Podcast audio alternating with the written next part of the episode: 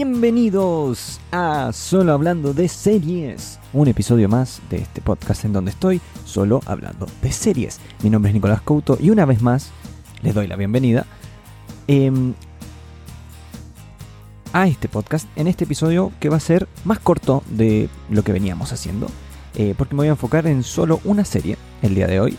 Esa serie, como ya habrán visto en el título del episodio, va a ser Sky Rojo eh, la serie del creador de Casa de Papel. Vamos a estar comentando, es una serie cortita que, por lo que tengo entendido, viene su segunda parte, slash segunda temporada, a mitad de año o por, por ahí.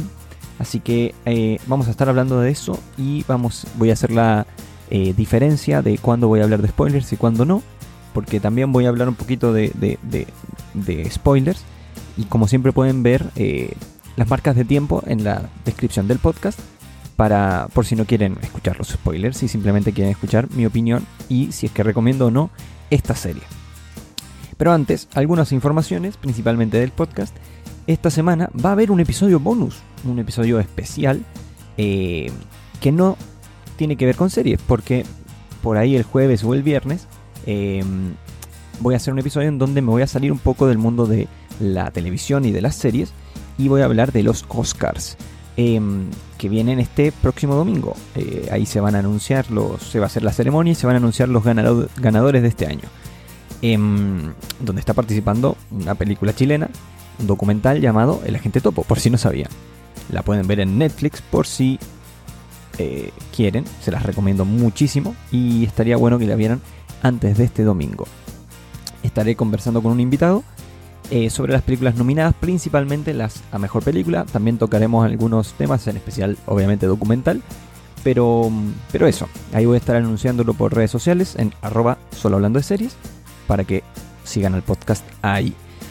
En otras informaciones, esta semana se estrenó, específicamente ayer, el domingo, eh, el primer episodio de Mare of Easttown. Eh, Mare of Easttown es la última serie de HBO eh, protagonizada por Kate Winslet, la ganadora del Oscar. Una serie que eh, eh, se trata sobre una detective que trabaja en Filadelfia, en una zona de Filadelfia, y que parece que, está muy, muy interesante. Voy a revisarla. Aún no veo este primer episodio, que va, va, a ir saliendo semanalmente, así que poquito a poco voy a ir viéndola y en el futuro voy a darles mi opinión. Y también este viernes en Disney Plus se va a estrenar el último capítulo y cierre de temporada de eh, Falcon and the Winter Soldier, eh, una serie que en un par de semanitas les voy a dar mi opinión, una serie que quizá ha dividido, al igual que WandaVision, ha dividido bastante a los fanáticos y ahí, voy a dar mi opinión, mi veredicto de, qué opino de esta serie, eh, comparándola un poquito también con lo que fue WandaVision. Em, por lo demás, creo que voy a tomarme una pausa para agüita, como siempre. y después volvemos con eh, el análisis sin spoilers de Sky Rojo. Ya volvemos.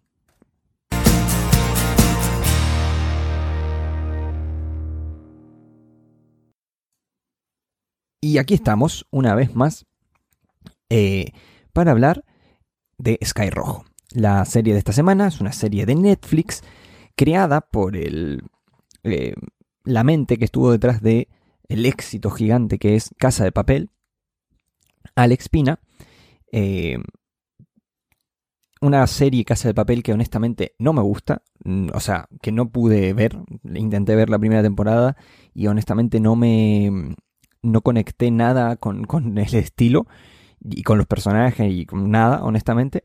Entiendo que es muy popular, entiendo que tiene una fanaticada detrás gigantesca Em, y me parece estupendo que a la gente le guste. A mí no me gustó mucho. Y honestamente con, con Sky Rojo eh, no, no, no, se aleja mucho del estilo de Casa de Papel. Tiene.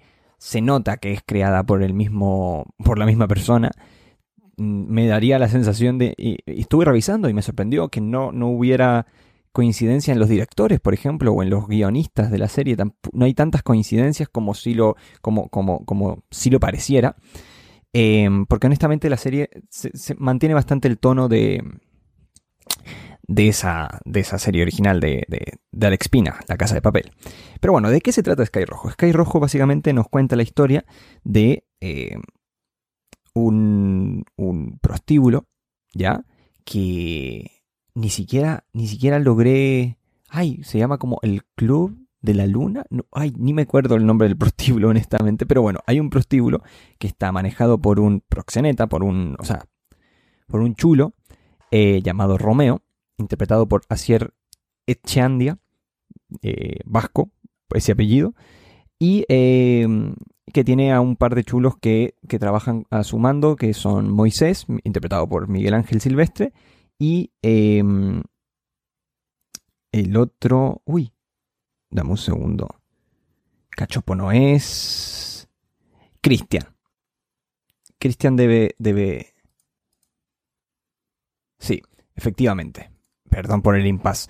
Eh, los, dos, los dos estos proxenetas que tiene a su mando son eh, Cristian y, Moisés, que lo ayudan a controlar a eh, las prostitutas que trabajan para ellos. Y en, esta, en, esta, en este grupo de prostitutas destacan tres desde el inicio de la serie. esto no son spoilers porque lo que inmediatamente mm, ocurre en la serie, que se vuelve un una serie de estilo así de, escape o de...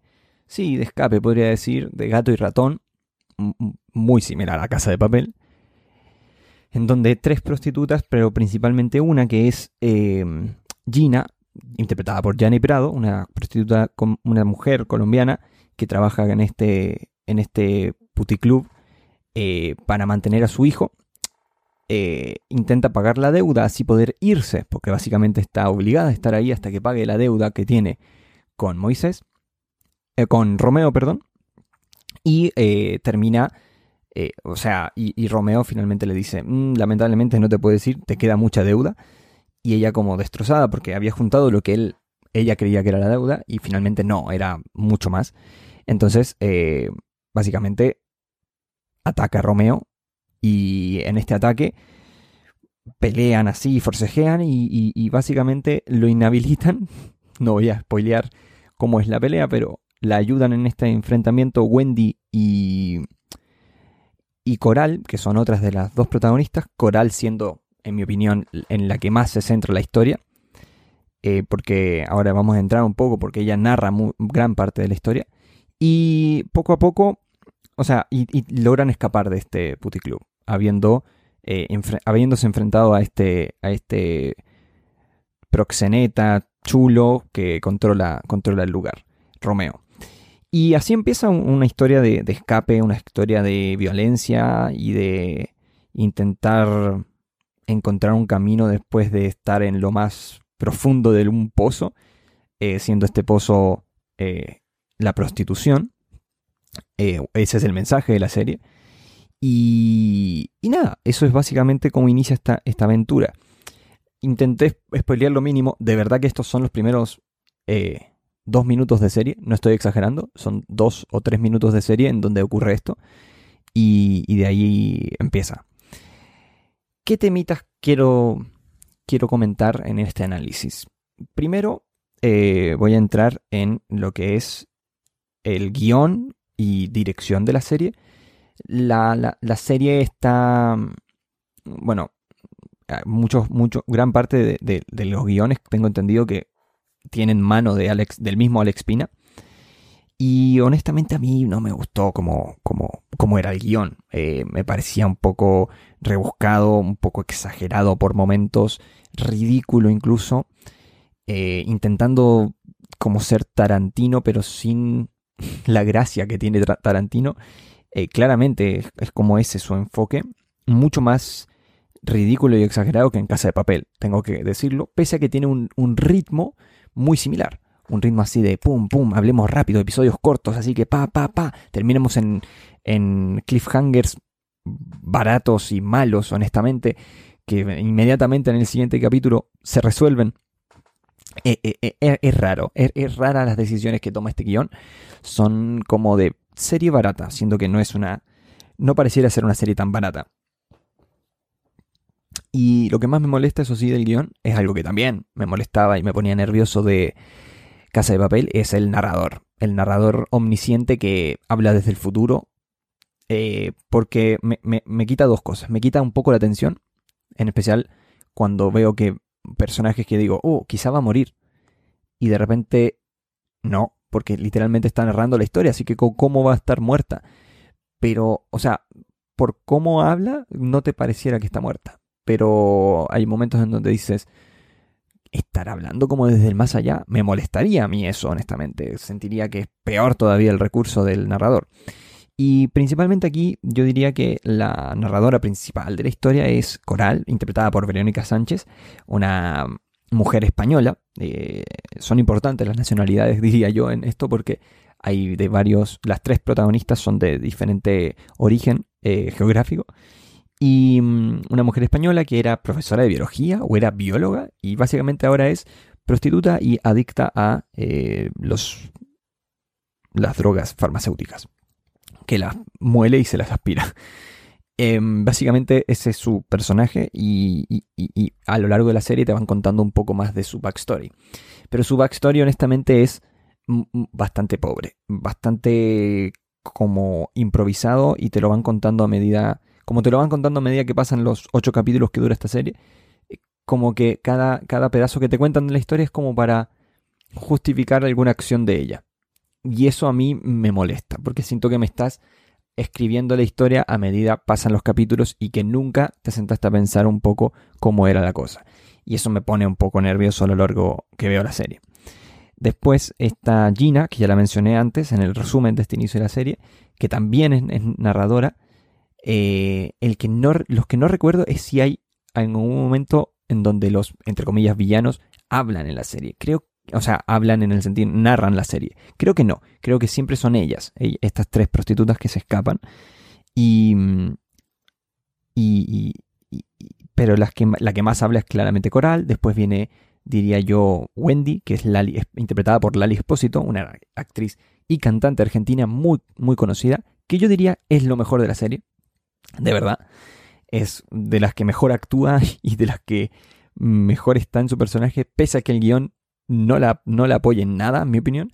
Creo que con un guion un poco mejor estaría un poco eh, mejor ella incluso, porque hay líneas que la escuchas y dices como que es un, español escribiendo a una argentina. Obviamente ella, con, siendo argentina, logra interpretar mucho mejor esas partes, eh, pero hay, hay, momentos en donde digo, un argentino no diría esto, esto es muy exagerado y ridículo, es como un argentino cliché, por momentos, no siempre. Em, pero bueno, después está Yanni Prado, o sea, la actriz es Yanni Prado, pero el personaje es Gina, que es una mujer cubana. Y básicamente ellas tres van narrando esta historia. Principalmente, como digo, Coral es la narradora principal de la historia en esta primera parte o primera temporada.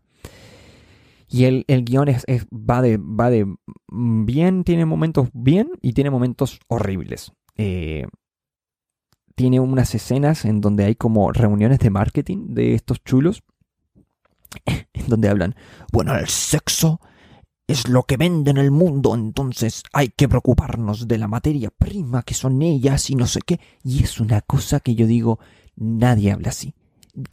No puedo creerlo. Entiendo que es un mundo exagerado, que es un mundo ficcionado, pero es que no puedo, no puedo, no, no me causa interés, no me causa gracia, no, me, no lo siento. Eh, no lo siento divertido, no lo siento que me, que me genere nada. Honestamente, es, raro de ver, es incómodo, es cringe. Eh, eh, no, no, no me gusta. El guion es como de lo, diría yo, de lo que más me molesta de la serie. para mantenerme en las cosas que menos me gustan, hay algunas interpretaciones que honestamente no son bastante correctitas y, poco más. Eh, no diría malas, porque tampoco son malas, pero hay, interpretaciones que son flojas. La protagonista, eh, el personaje de Coral, Verónica Sánchez, lamentablemente a mí no, no, no me convence en nada. Es como que algo no logra con su cara comunicarme nada más que dos emociones nunca me comunica miedo, nunca me, me entrega nada así. Siempre es como estoy drogada y soy una pelotuda. no entrega nada más. Lo mismo me ocurre con Romeo. Romeo es siempre malo. Siempre es malo. Nunca tiene un momento. Creo que hay una sola escena en donde dije, wow, Romeo está como un poco más así como sorprendido o algo. El resto de la, de la serie es como bastante plano. Y después Moisés y Cristian. Eh, Cristian es bastante exagerado el personaje, es bastante típico mm, delincuente así que, que, le gusta ir a los tiros y a las piñas y romper todo y a los gritos. Ese es ese personaje no tiene mucho más. Eh, y el otro personaje es el tipo serio, pero que cuando se pone rudo, eh, cuidado porque es un loco de mierda. Pero honestamente nada más que eso. Eh, en ese sentido los personajes son bastante unidimensionales. No, no, me atrevería a decir que evolucionan nada. No, no tienen ninguna sorpresa, ningún cambio. por lo menos en esta primera parte, como digo. Que ahora voy a ir a eso. Porque me da la sensación de que esto es una primera parte y no una primera temporada. Teniendo en cuenta que se anunció que, esta, que la segunda parte, para mí, va a salir ahora, en, a mitad de año, por ahí, más o menos. Y me da esa sensación de que lo hicieron así a propósito. Creo que la Casa de Papel también funcionaba un poco así, que sacaban como un pedazo de, de la temporada y sacaban otro, o, o, decían como temporada 1 y no sé qué. No sé, acá ocurre un poco eso también. Y por cómo termina esta temporada, que no voy a spoilear, ahora, en esta parte del podcast, eh, por cómo termina, eh, me da esa sensación de que esto es una primera parte y no una primera temporada. Eh, esos son un poco los problemas. Cosas que me gustaron. Mm, ah, me falta una cosa que no me gustó. La musicalización. No es que no me gustara, pero hay momentos en donde la musicalización es demasiado. Es demasiado. en el primer capítulo llevaba 5 minutos y había escuchado, y no es broma, las conté, 15 canciones. 15 canciones. O sea, no, estoy equivocado. Perdón, exagero un poco de más. Llevaba 7 eh, minutos la serie y había habido una canción por minuto. O sea, casi no hubo momento sin música. Y no son canciones instrumentales, son canciones así incluso reconocibles. Y de 50 estilos. O sea, la serie no, no tiene reggaetón, tiene rock, tiene eh, tango, tiene, bueno, eh, eh, cosas así más, más filarmónica, más, más instrumental. tiene cosas de pop así muy reconocibles, cosas con letras, cosas sin letra. un despelote. Honestamente, el inicio de la serie a mí me, me, dejó para atrás. O sea, no lo podía creer cómo, cómo estaba preparado este tema. Y poco a poco fue, fue, fue manteniéndose eso a lo largo de la serie, o sea, nunca cambia. Es como que todo el rato hay eh, una canción y, a mí me ponía un poco nervioso. Eh, en especial porque no, no funcionaba tanto. Hay momentos en donde sí, ya, ya cuando llevas varios capítulos, como que tu cerebro lo pone por detrás.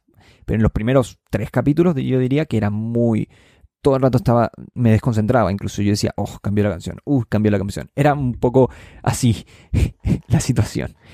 Em, pero no está tan mal, tiene canciones buenas, tiene momentos que las canciones em, eh, eh, eh, potencian mucho la escena y otros en donde no aporta nada y es como, mm, ponme otra canción, entiendo lo que intentaste hacer, eres, quieres, amas a Tarantino, sí, ya me di cuenta, lo amas pero una de las gracias de Tarantino es que escoge muy bien la música. escoge demasiado bien la música de sus películas y escoge muy bien cómo ponerlas y en qué escena ponerlas. Y no está todo el rato poniendo canciones. Entonces, uy, eh, te juro que, que, bueno, las cosas malas de esta serie me ponen muy nervioso, pero las cosas, tiene cosas buenas. Tengo que darle que, que, que logró que viera los ocho capítulos. Le doy, o sea, esto lo logra principalmente porque los, los capítulos duran 25 minutos. Entonces, te ves uno y sientes que duró nada. Porque dice 30, pero dura 23, 25 minutos máximo.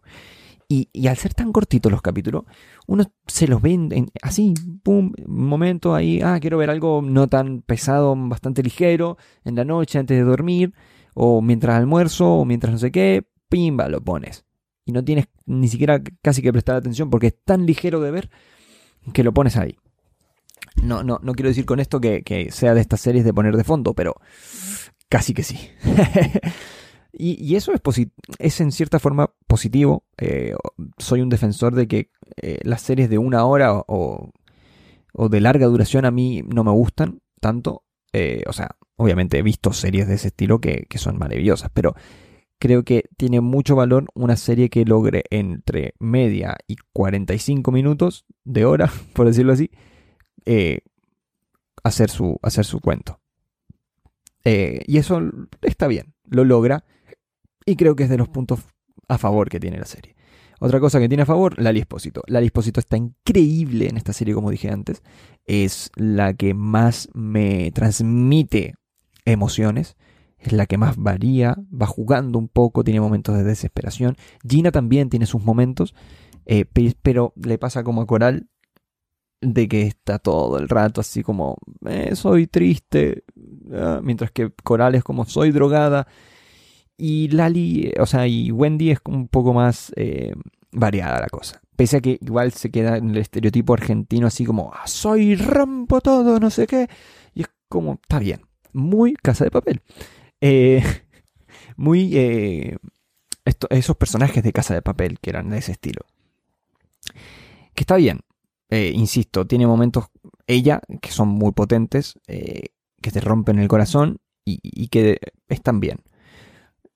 Así que eh, yo le daría esos puntos a ella. Eh, también tiene algunas decisiones divertidas la serie. Tiene algunos plot twists eh, interesantes, divertidos, momentos en donde dices, ¿qué más va a pasar? Que eso, es, insisto, también es muy casa de papel, muy tarantino. Y, eso está bien. Esos momentos son divertidos de ver y sí, y listo. No, no, no es nada del otro mundo la recomiendo. Si eres fan de La Casa de Papel, deberías ver esta serie. O sea, para mí no hay ninguna duda. Deberías darle una oportunidad. Quizá la ves y dices, puff, me gusta más Casa de Papel por esta o esta o esta razón. Que por algo duró tanto y por algo tiene tantos fanáticos. Em, si te interesa, por ejemplo, ver a Lali Espósito y eres fanático de ella, ve la serie. Yo creo que es lo mejor de la serie. No te vas a decepcionar. Si te gustan las los personajes complejos, las historias complejas, o, sea, y, cosas más desarrolladas, no. Si quieres algo de distracción, puede ser, dar una oportunidad, dura media hora. Eh, eh, eh, ese es el tema. No puedo decir como es un desastre, es la peor serie que he visto. No, no es Ginny Georgia.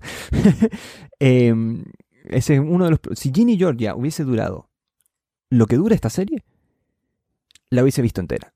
Pero como dura 10 horas Ginny Georgia, no la pude ver. Y esta logró, logró eso. bueno, ahora voy a ir a una sección cortita de spoilers para comentar algunas, algunos momentos medios extraños de la serie. Pero, pero, pero eso. Eh, en el resumen, ¿la recomiendo? Depende. Ya, ya lo dije, así que no lo voy a volver a repetir. Ahora volvemos con spoilers, así que alerta.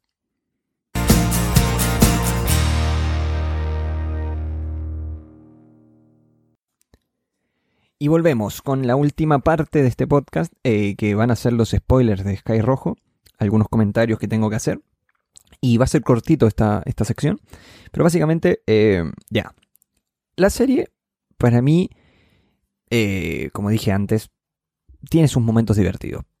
Cuando te muestran, pese a que no es sorprendente, porque incluso lo adelanta un poco uno de los personajes, después de ese ataque a Romeo, en donde uno dice, bueno, lo mataron, sí eh, claramente uno se queda pensando, quizá no está muerto. Me gusta cuando... Me gusta... esa, secuencia está buena, cuando, cuando escapan del club y vuelven a ver cómo qué onda, quizá podemos explicar qué pasó, que él nos atacó primero y no sé qué. Y vuelven y está la una de las que trabaja para Romeo, viene como loca y viene un camión y la pisa. Ese momento fue como muy over the top y, y, y, divertido dentro de todo. Eh, esas cosas están, buen, están buenas. Después, bueno, y cuando aparece Romeo vivo, no sorprende, porque incluso te lo, te lo adelantan un poco de que puede ser así. Pero está, está divertido como, como la idea esta de que el tipo está todo duro así. Eh, me, me, causó gracia como lo hicieron. Después tiene cosas raras. Para mí, como dije, todo, todo el, arco de coral a mí no me gustó. lo sentí como que era, era para avanzar la trama, como justifiquemos cosas. Eh, toda su relación con, con, Moisés es rara también, no es como forza, como, como que no tiene mucho, mucho fondo. Y es como, bien, no lo sé, correcto. Mm, lo mismo con, con, Lo mismo me pasa con Romeo. O sea, la relación de Coral, tanto con Moisés como con Romeo, es bastante meh y forzada y mala. Lo de Wendy con su novia. Eh, más de lo mismo. Eh, aunque igual me gusta que planteen esta cosa de cómo ella la amaba tanto a su novia. Era lesbiana que vino a literalmente tener sexo con, con algo que ella de verdad, porque no sé, es peor todavía el escenario de Wendy. Ya es horrible el escenario base de, de, estas mujeres, como te lo plantean también, que eso lo voy a criticar ahora, pero como te plantean esta, esta cosa. Eh, eh, es terrible como la vida de estas mujeres pero creo que lo de Wendy es peor porque además ella ni siquiera es heterosexual. Entonces va a odiar aún más la experiencia. O sea, no digo que, que las otras no lo odien, pero ella para ella va a ser peor. Va a ser más intolerable psicológicamente y físicamente. Em, terrible. eso está interesante. Eh, esas decisiones. Eh, la decisión del final de vamos a enterrarlos vivos con una máquina es ridiculísima. La odié. Encontré que era una solución, como digo, mala. Eh, eh, no lo sé. Me, encontré muy mal. Muy mal. El último capítulo eh, es bastante. Meh, es bastante malo. Diría que tiene de los peores momentos de la serie. Toda la escena de, la pelea entre mm, Coral y, y Romeo es un desastre. O sea, es un desastre. El personaje de Romeo ahí todo salido de, en mi opinión, de personaje es como cualquier cosa. Se puede parar, caminar, tirar un espadazo por aquí, por allá. Ella que la chunta justo en la cabeza y lo tranca y le viene justo el ataque de, de, de sobredosis de cocaína. Cómo se pone él encima de la cocaína así, claramente es harina, me da mucha risa.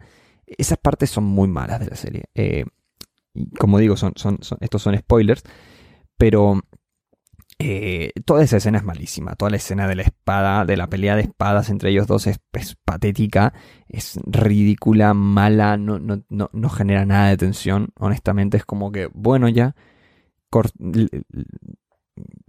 Haciendo rimas, él hablando así como en, en, en, en rimas, una cosa ridícula, mal.